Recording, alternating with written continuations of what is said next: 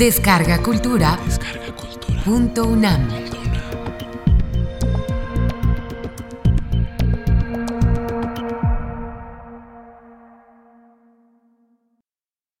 El arte de la actuación dramática. Meditaciones sobre el quehacer del actor.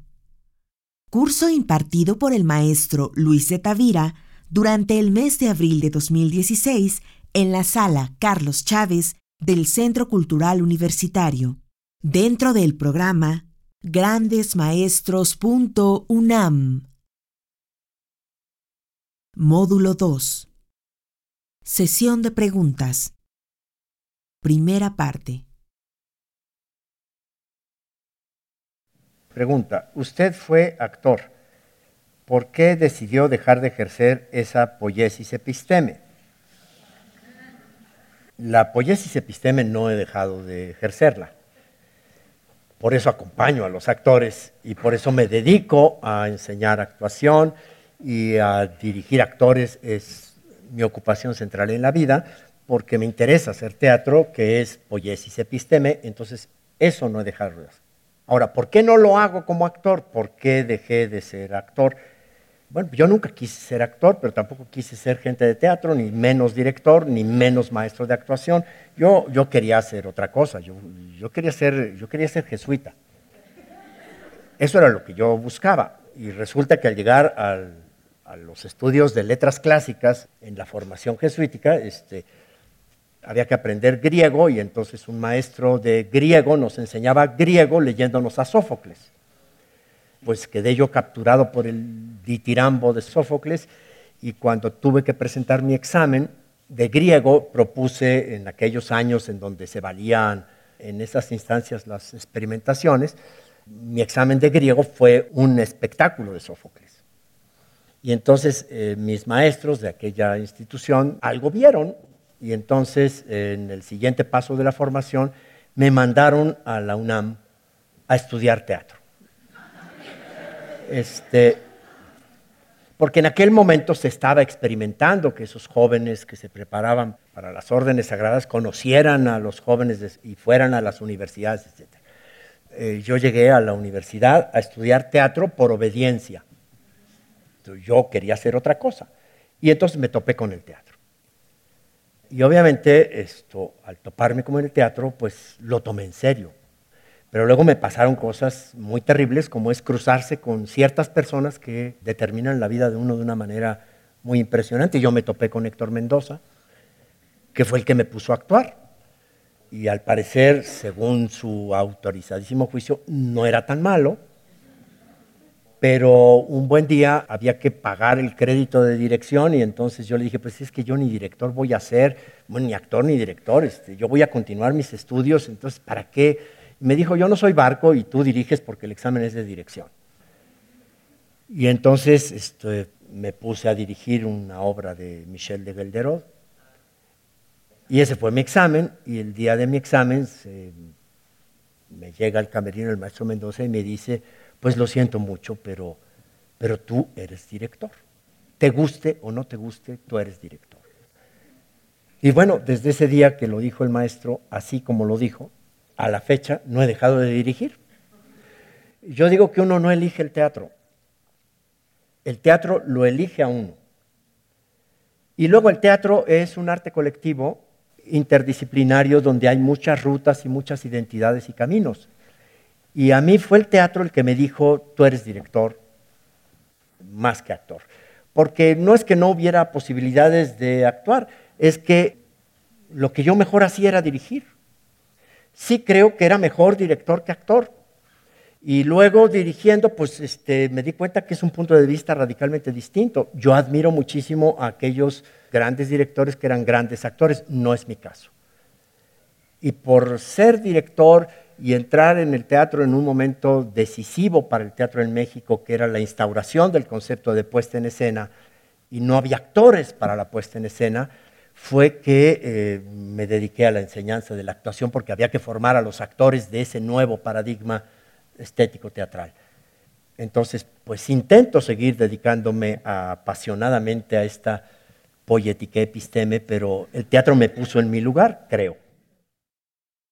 usted habla acerca de la frónesis como un nacer. ¿En qué momento se comienza a vislumbrar esa traducción castellana que es prudencia, la de prudencia? Es decir, cómo el concepto griego, concretamente aristotélico, de frónesis pasa a eh, nuestro lenguaje en algún momento como prudencia. Este es el grandísimo problema de la tradición, la tremenda peripecia de los siglos y de la historia en la conformación de la cultura y de los conceptos. Esto es lo que pasa con muchos de los conceptos originalmente formulados por el pensamiento griego, al que nos remitimos. Decía Nietzsche, somos todavía griegos, hablamos en griego, la palabra teatro es griega, la palabra drama es griega, la palabra física es griega, la palabra ética, la palabra poética, la palabra política. Es decir, hay una genealogía que nos centra como origen en este mundo del pensamiento occidental que nace en, Grecia. Y luego el devenir de esos conceptos se va transformando. Y se va transformando y eso es lo que explica la historicidad de la cultura. Así que Frónesis hoy en día es objeto de una, de una revisión, de una reflexión para volver al intento de un exégesis que percibimos no coincide con la acepción o la denotación de significado con el que está en el uso de, ya de nuestra lengua o de nuestra, o de nuestra teoría. Pero esto es lo que pasa con la mímesis, esto es lo que pasa con el concepto de drama, esto es lo que pasa con tantas cosas.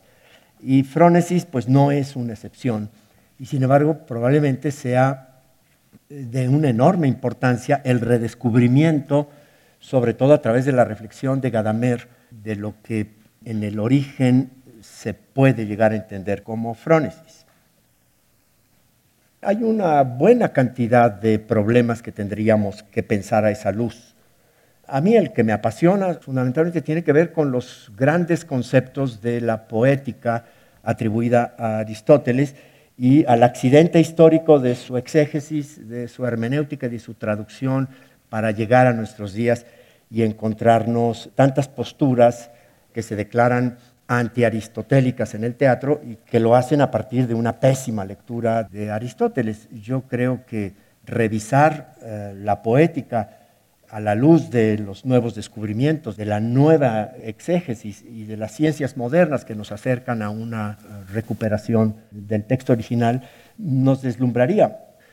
Cuando Brecht, por ejemplo, se autodefine manifiestamente como antiaristotélico, pues yo sonrío porque me doy cuenta de que leyó muy mal Aristóteles, o un Aristóteles muy, muy pervertido por, por la tradición porque en el fondo está diciendo lo que dice Aristóteles. El concepto de fervendrum effect es exactamente lo que Aristóteles en el cuerpo del texto de la poética quiere decir por anagnórisis. Con Frónesis pasa algo así.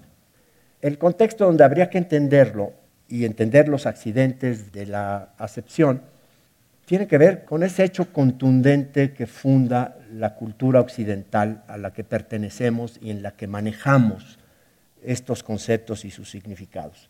Como dice Jäger, la cultura occidental nace en la fusión sincrética de la paideia griega y del pensamiento judeocristiano. Es el encontronazo de las categorías del mundo judeocristiano con la herencia del helenismo en el conjunto de enseñanzas que son la paideia griega, que crean un sincretismo en una voluntad cultural de apropiación admirable que es Roma. Todo esto sucede en el proceso de romanización del mundo, lo cual supone una versión de los contenidos tanto judio-cristianos como griegos al latín. Y entonces aparece la romanización, ya no la helenización, ni siquiera la cristianización. Lo que sucede es la romanización del mundo hasta alcanzar eh, la consumación de ese imperio que realmente construye y une lo que hoy entendemos como Occidente y que llega también a nosotros a través de muchísimas transformaciones sincréticas. Es a esa luz en donde puede entenderse cómo Frónesis va a pasar de ser el nombrar, que en el texto original de Aristóteles nombra un hacer o un proceso, para convertirse en una virtud moral. Una virtud moral como la prudencia. La prudencia no es un hacer, es una virtud. Esto no es exclusivo del concepto de frónesis. Yo sugeriría que nos fijáramos siempre en la palabra de genealogía griega cuando nos encontramos el sufijo cis, el cis de, eh, análisis, de síntesis, de frónesis, de mímesis, de fotosíntesis. Ese cis está indicando proceso. Es un concepto que refiere un proceso. La frónesis es un proceso, un proceso vinculado a la reflexión sobre, sobre el conocimiento, distinto del epistemológico relacionado con el llegar a saber de la sofía o de la sabiduría, para entrar en el llegar a saber de la experiencia. Si perdemos el cis de frónesis, entonces queda desnaturalizada la intuición que formuló el concepto. En realidad, la prudencia se refiere mucho más a aquella otra obsesión ética de los griegos, que es el asunto de la, de la Iliada y la Odisea, nada menos que la arete, es decir, la virtud, la construcción de la dignidad de lo humano por el acceso a la arete como virtud.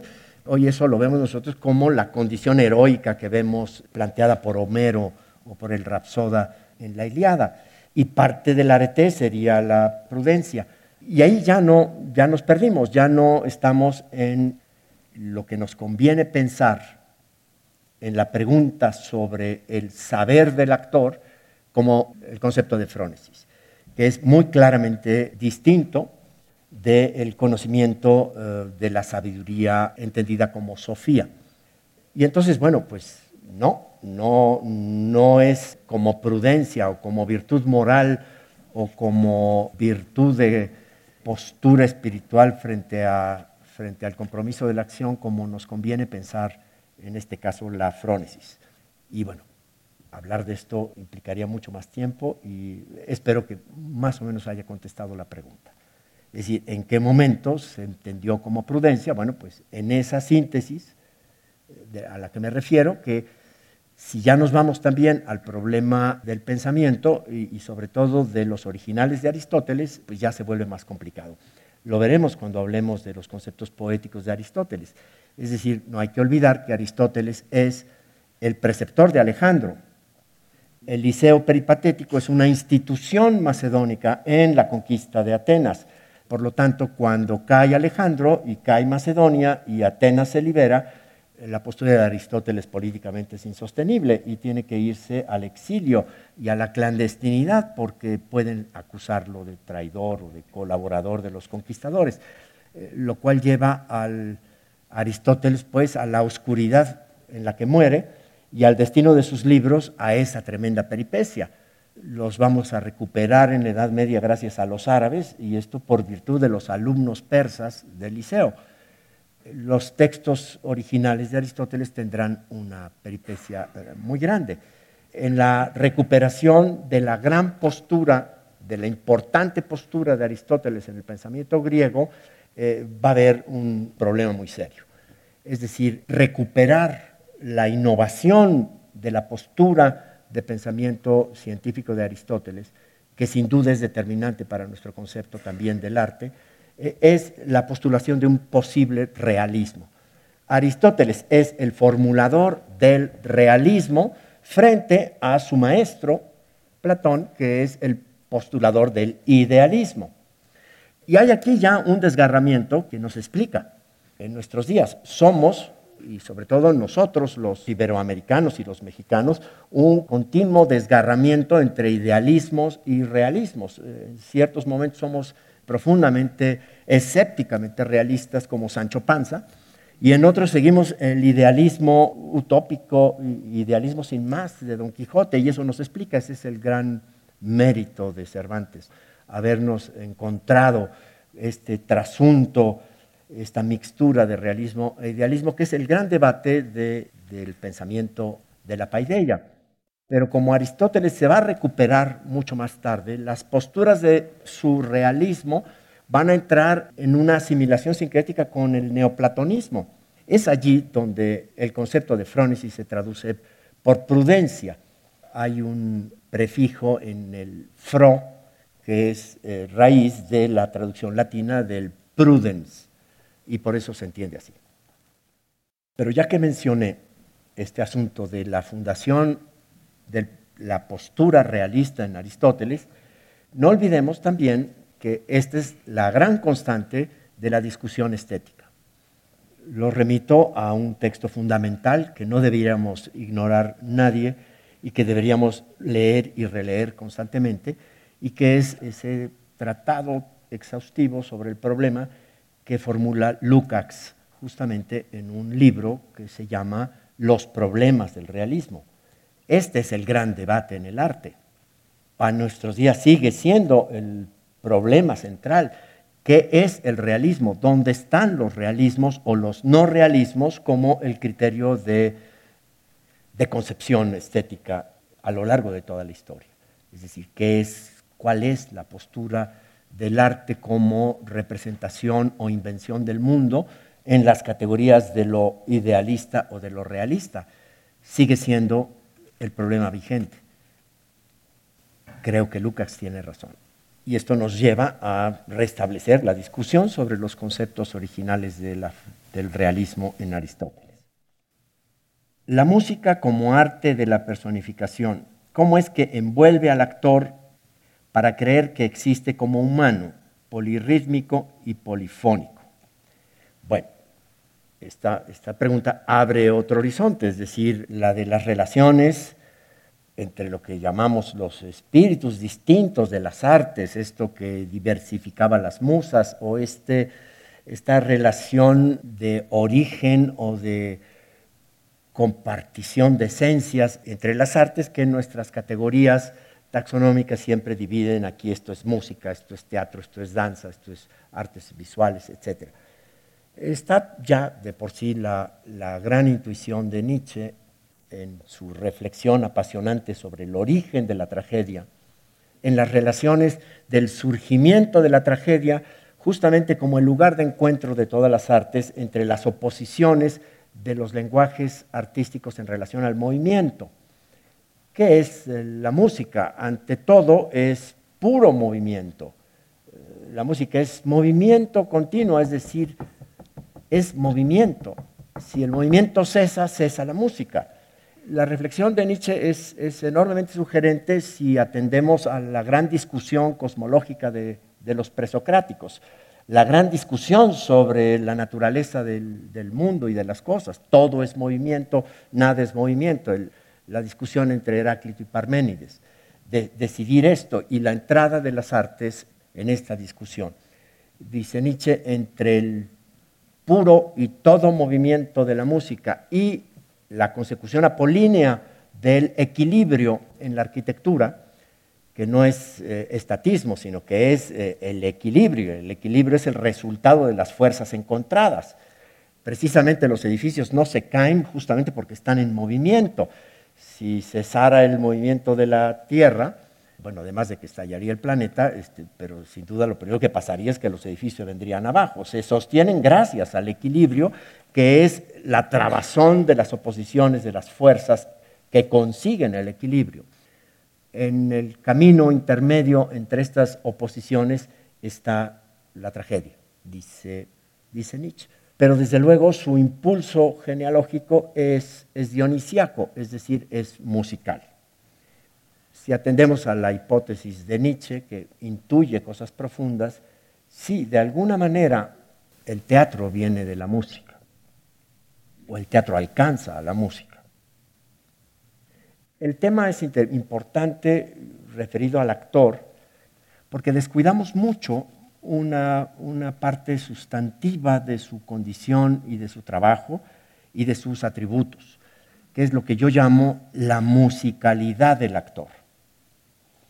Habría que ser capaces de identificar esa musicalidad del actor eh, los actores suelen no fijarse en esto, suelen, o los directores no nos fijamos en este elemento. Pero es que hay una musicalidad en cada sujeto, en cada persona. En ese sentido, la pregunta tiene razón, es decir, lo que afirma más que pregunta, ¿no? Es decir, la musicalización como aquella definición de carácter o de temperamento. Es decir, ¿por qué atender simplemente a las categorías de la psicología para entender eso que llamamos el temperamento, que es la sustancia viva y orgánica de lo que somos? Podría entenderse en la consistencia de la identidad musical o del temperamento musical o de la clave musical bien temperada que decía Bach que hay en cada uno y luego todos los otros elementos que tenemos en común, como sin duda es el hallazgo de la propia voz, en el sentido de somos un aliento, somos una voz, y hay que hallar la propia voz, tanto como el ritmo. Evidentemente este es un concepto de la técnica teatral fundamental, ¿qué estamos entendiendo por ritmo? Cuando decimos esto no tiene ritmo, bueno, son elementos que se iluminan a través de de la reflexión de las relaciones entre música y, teatro. Yo tengo por ahí un aforismo que me voy a permitir citar. Yo he dicho, cuando la música alcanza a ser ya la mejor música, ya es teatro. Pero también el teatro, cuando alcanza a ser el mejor teatro, ya es música.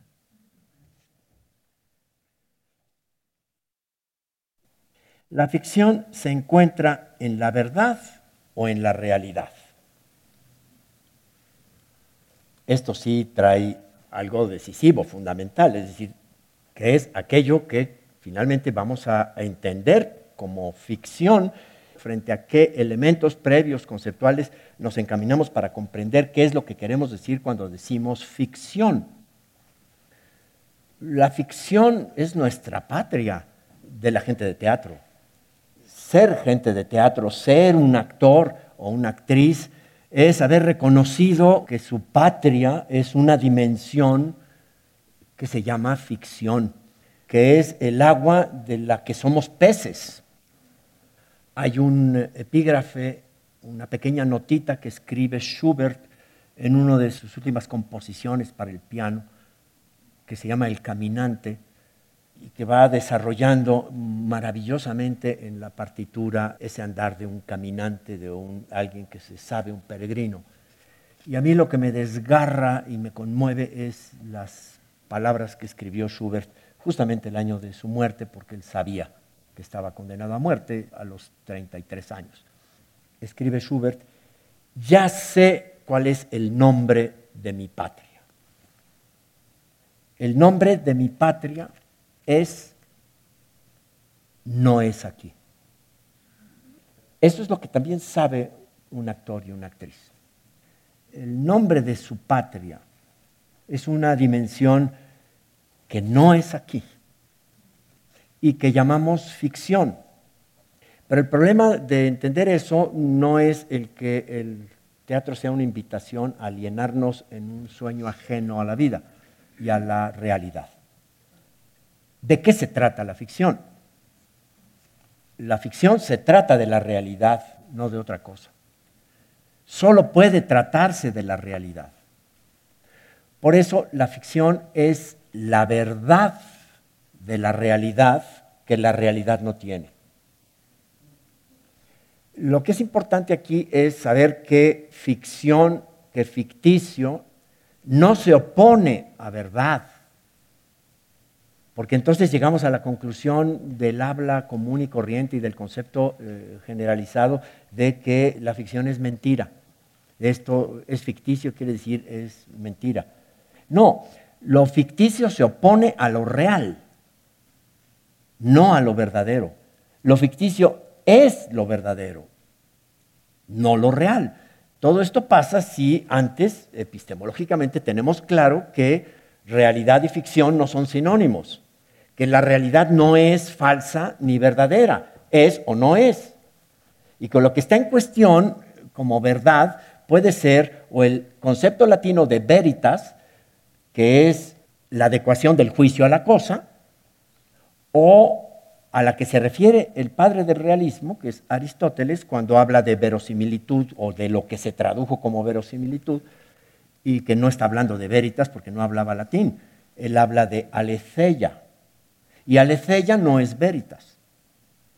Aletheia es la esencia oculta de las cosas. Es lo que algo es, esencialmente, y lo esencial es invisible. Por lo tanto, el proceso de creación ficticia es una revelación de la esencia invisible de lo que algo es.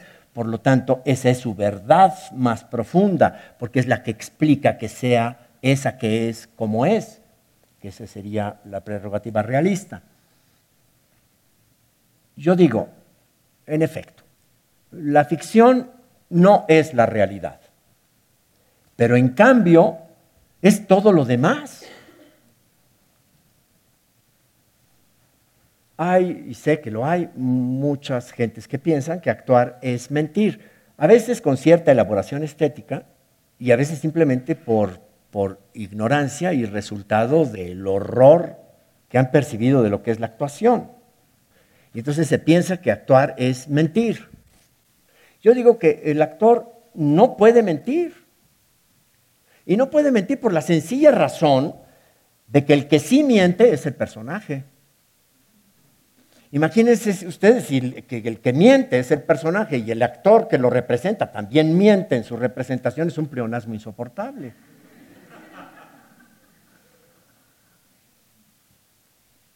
Pero sí, eso está en el habla común y corriente. Este, es más, se ha convertido a lo ficticio o a la ficción en casi sinónimo de fraude. De pronto el locutor del partido de fútbol aquel de Holanda contra México, cuando ve al, holandés, aquel calvo, magnífico jugador, este, eh, que nos tiene totalmente este, amenazados y empieza a meterse peligrosamente en el área y de pronto cae en el área, empieza a decir el locutor frenéticamente, no, no, no, no, no, está haciendo teatro, está haciendo teatro, nadie lo tocó, se tiró a propósito, está haciendo teatro, es un gran actor. Y todo el mundo entiende.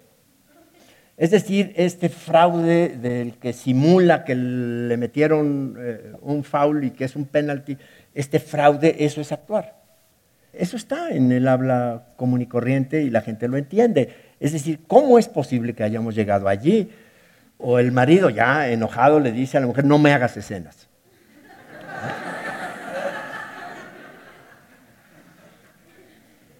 Justamente de esa confusión hay que hablar y reflexionar. No, la actuación es producción de verdad y de una verdad acerca de la realidad. Existe en el paradigma de la separación entre el cuerpo y la mente como limitante para la integración del pensamiento con el cuerpo del actor. Bueno, ese paradigma de la separación entre cuerpo y mente se llama maniqueísmo. Y el maniqueísmo se introduce en nuestra cultura justamente en el momento al que me refería yo al principio, en esta fusión neoplatónica con el trasunto de los conceptos del realismo aristotélico. Ese paradigma es perverso. Superar el maniqueísmo sigue siendo una tarea, una tarea de la cultura, una tarea del pensamiento, una tarea de la ética, una tarea del arte. En el punto de partida de la metodología de Grotowski, él parte de ese diagnóstico. Llegan al teatro para querer ser actores seres desintegrados. Hemos sido educados para la desintegración lo que está detrás de eso es justamente el maniqueísmo. Es decir, pensar que la mente y el cuerpo son dos cosas distintas. Pensar que la razón es una cosa y el corazón es otra, que eh, el alma es una cosa y el cuerpo es otra cosa. Sigue siendo la vigencia del pensamiento eh, masoquista que está fundado en la concepción dualista de Platón seguimos siendo perversamente platónicos. De ahí mi entusiasmo por defender a Aristóteles. Porque dijo muy bien Aristóteles en el principio de primera filosofía, he sido amigo de Platón vaya que si fue amigo de Platón, 30 años su discípulo. He sido amigo de Platón, pero más amigo soy de la verdad, con lo cual deja clara su postura. Yo pienso que justamente la formación del actor, eh, la construcción de sí mismo como actor, pasa por la asignatura de la integración de lo que es cada uno.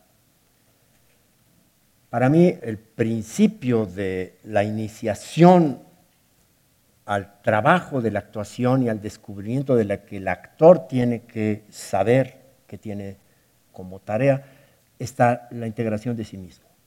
Tanto que me importa que el actor en el entrenamiento tenga claro que actuar es pensar, que actuar es una sofisticadísima manera de pensar o un acto de la mente. Pero tiene que aprender a pensar con las rodillas. Si las rodillas no aprenden a pensar o yo no aprendo a pensar con las rodillas, entonces no estoy entendiendo de qué pensar se trata la actuación. Artaud fue más lejos. Artaud dijo, la actuación es metafísica en acción. Y sí, es una operación ontológica sumamente complicada en acción, es decir, en frónesis, es decir, en el cuerpo. Toda vez que yo consiga que mi cuerpo piense y que mi pensamiento esté en el cuerpo. Ese paradigma al que se refiere la pregunta es la gran asignatura de de nuestra pedagogía y de nuestra cultura, y sobre todo en la actuación. Mal sería partir de otro diagnóstico. Tiene razón Grotowski. Tenemos que contar en la iniciación a la actuación con que esas personas que llegan, quién sabe por qué enigma, atraídos al escenario, lo primero que tienen que hacer es integrarse.